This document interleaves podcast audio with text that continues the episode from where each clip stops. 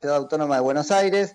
Les comentaba hace un ratito que hablaríamos con los responsables de un trabajo de opinión pública que se hizo, entiendo que en el contexto de Internet, para conocer cuánto la sociedad autopercibe que está informada respecto de, bueno, distintos aspectos de esta crisis por el brote de coronavirus en Argentina y en el mundo, y por eso tenemos en línea de teléfono a Paola Subán, que es politóloga y directora de Subán Córdoba.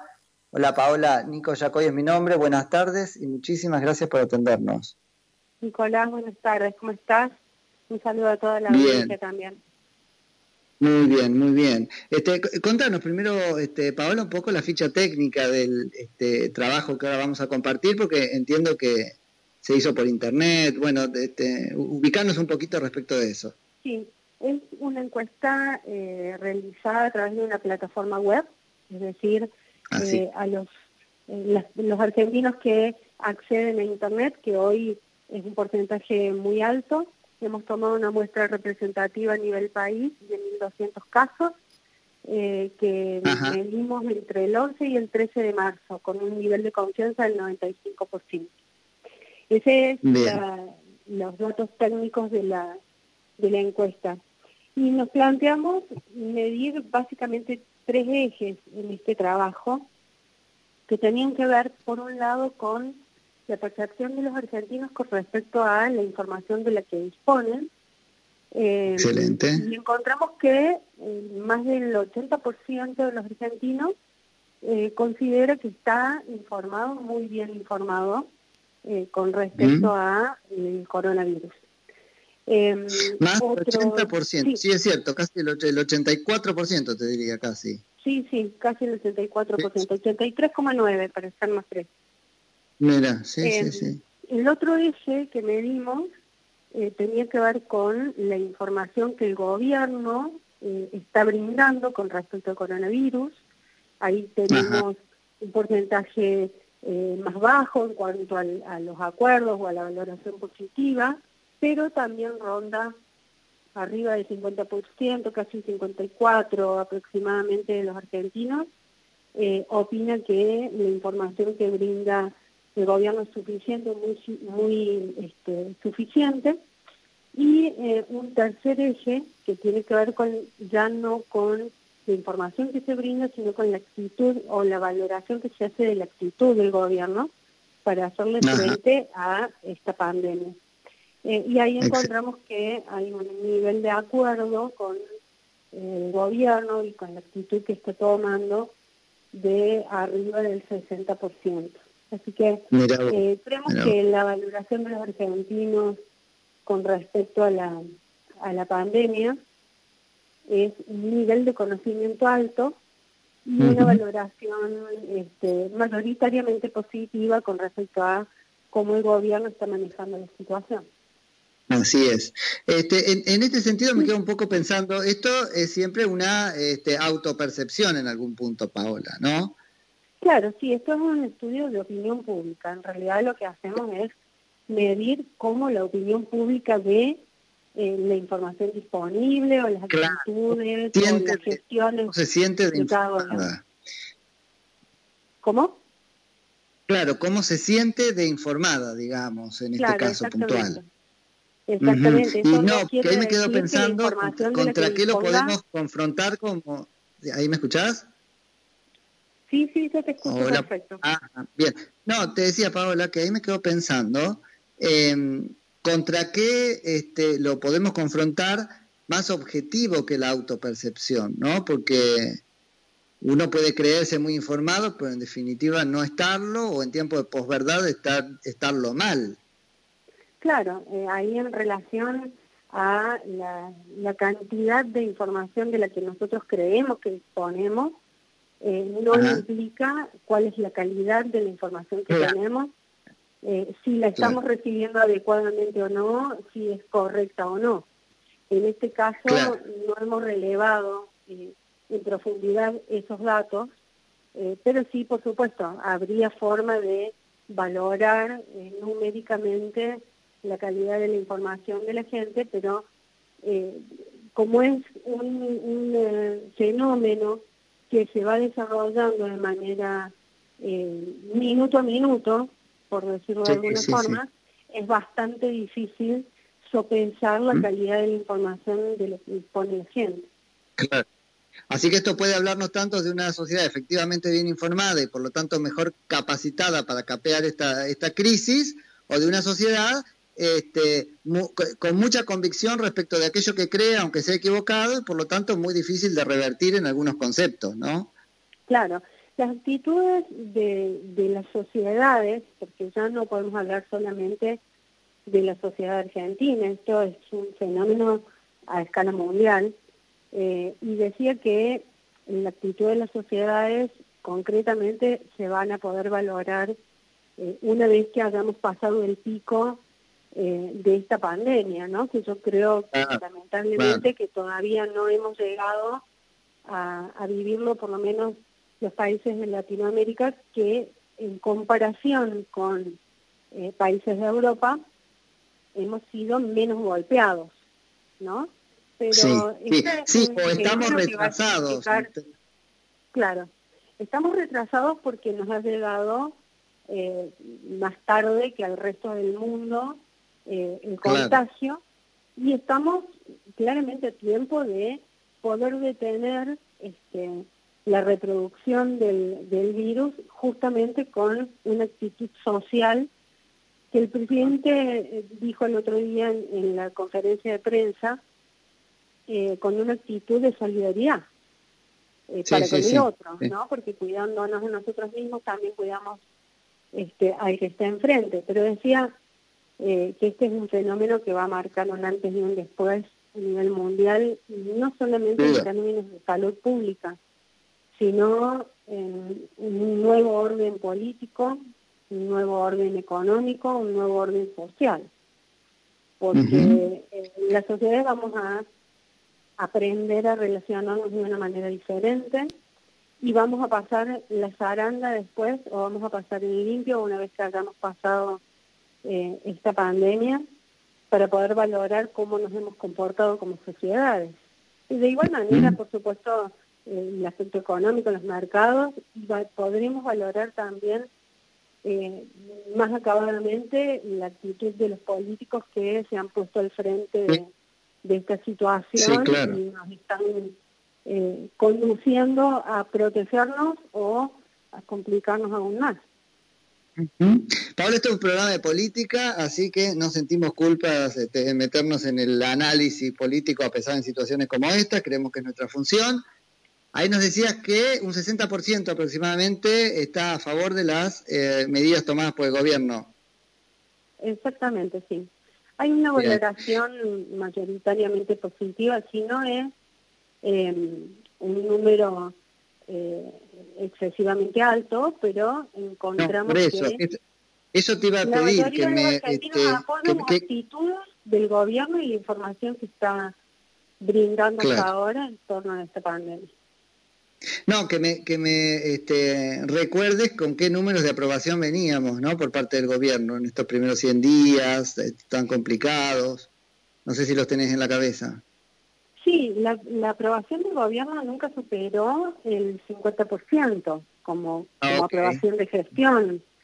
Em, claramente es un gobierno que relativamente recién comienza, que ha tenido un comienzo eh, muy atípico con respecto a otros comienzos de gobiernos anteriores, en los que tenía eh, los otros gobiernos de ese periodo que siempre llamamos de luna de miel con el electorado, en el que se le daba como un eh, espacio de tiempo para poder empezar a ver resultados. Este gobierno lo que ha tenido ha sido una situación que eh, ha cortado mucho los tiempos de esa luna de miel porque todavía estamos en eh, una especie de stand-by hasta que se solucione el tema de la deuda. El país está...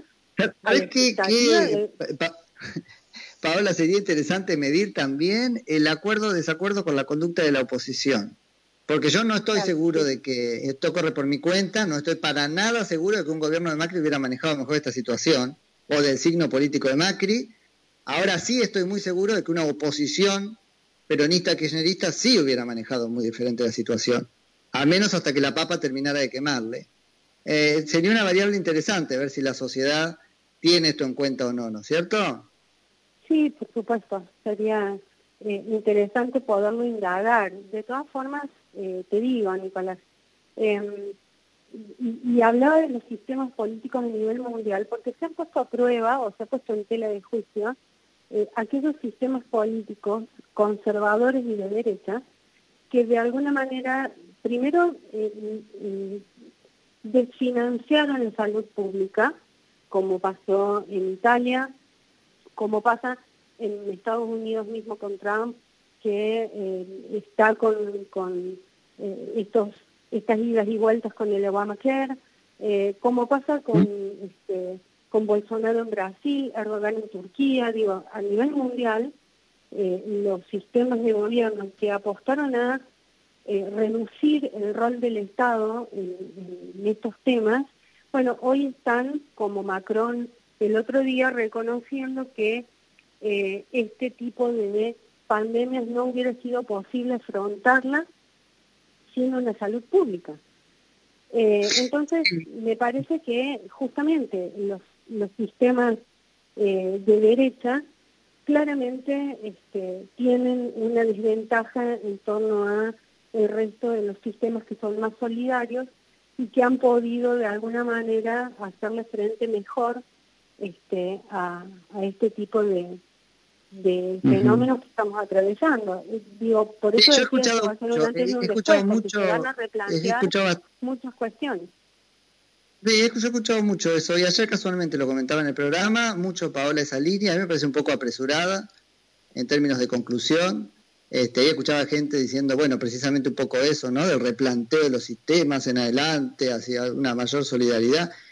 No sé, fíjate que en, este, sociedades como la las nuestras es al revés, ¿no? Es un poco el Estado que ha dicho, yo, yo puedo proveerles la salud y ahora vamos a ver si puede proveerla o no. Y ojalá pueda, pero digo, me parece que es una cosa que conmueve a, a todos y después veremos con tiempo qué es lo que pasa, ¿no? Sí, por supuesto. Yo no creo que ese replanteo tenga que ser necesariamente optimista, ¿eh?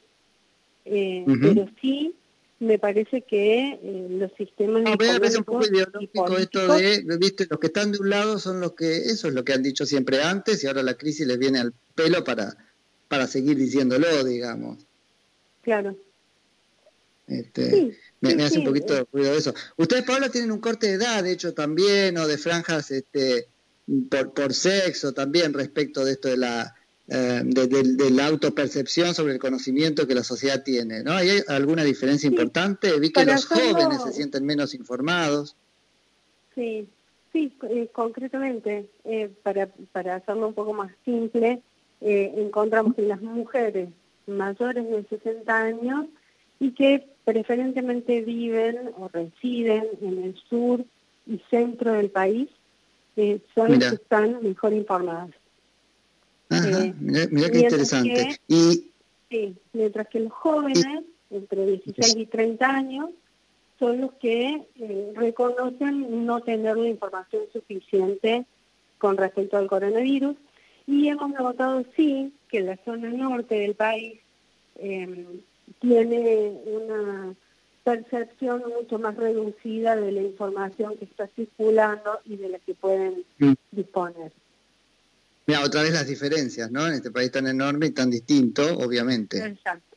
Sí, sí, totalmente. Qué, bárbaro. Y lo de los jóvenes me llama la atención porque casualmente es una este, encuesta por Internet, sería la franja etaria que más maneja Internet. No sé si eso que nos dicen de que no están lo suficientemente informados ¿Es un reconocimiento de que no se han puesto a leer sobre el tema o una demanda de que necesitan más información y están ávidos de eso?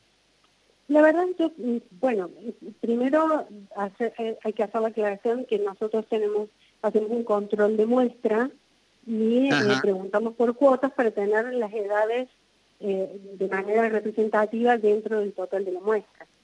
Pero, no obstante eso, me parece que el desconocimiento de los jóvenes pasa más por el lado de eh, una actitud un poco más despreocupada con respecto al tema, eh, porque es una franja que eh, claramente no es la, de riesgo, no es la más afectada a nivel mundial y entonces digamos que este, no tienen mayores preocupaciones por informarse salvo lo básico de eh, lavarse las manos, etcétera, en eso están todos al tanto, pero no están siguiendo el minuto a minuto de la cantidad de infectados, de si España eh, está complicada o no, de si en Francia Macron dijo tal cosa o tal otra. Claro, eh, claro, claro, totalmente. Me parece que es una cuestión más de preocupación este, propia de ese de esa franja etaria característica, por otra parte, eh, que el hecho de que no tienen acceso a la información. Bueno, viste, Paola, que se está diciendo, bueno, sobre todo yo lo escuché particularmente en Francia, pero digo esta insolidaridad de los menores o de los más jóvenes en esta en, esta crisis de salud, ¿no? Como estar un poco despreocupados porque total se les ha dicho que tienen carta blanca, digamos, la, capa de Harry Potter no les va a pasar nada.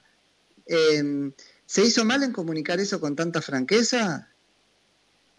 No, Esto es una pregunta que te hago. propio de esta franja etaria, de esa despreocupación, pero no, no me animaría a decir que la despreocupación se traduzca en irresponsabilidad. Ah, por el contrario, me parece que los jóvenes, por supuesto, eh, este tipo de situaciones que nos están afectando sacan de los seres humanos lo mejor y lo peor, ¿no? Totalmente, eh, sí, claro. Hay personas que, que tienen este, dificultades para entender que quedándose en la casa, sea de, la edad que sea, este, nos beneficiamos todos y entonces salen como si nada pasara. Y entonces este, esas características se potencian en estos momentos, como también se potencian las características de las personas que son solidarias. Totalmente. No, no me parece que haya actitudes de, digamos que esa despreocupación de los jóvenes sea ah. traducida en irresponsabilidad en toda la franja etaria. Excelente. Paola, te agradecemos en serio muchísimo por la charla. No, por favor, muchas gracias a ustedes. Que tengan una linda tarde. Un beso grande. Un saludo grande, Era Paola Subán, que es politóloga y directora de Subán Córdoba. Escúchanos en cualquier lugar del mundo a través de nuestra página web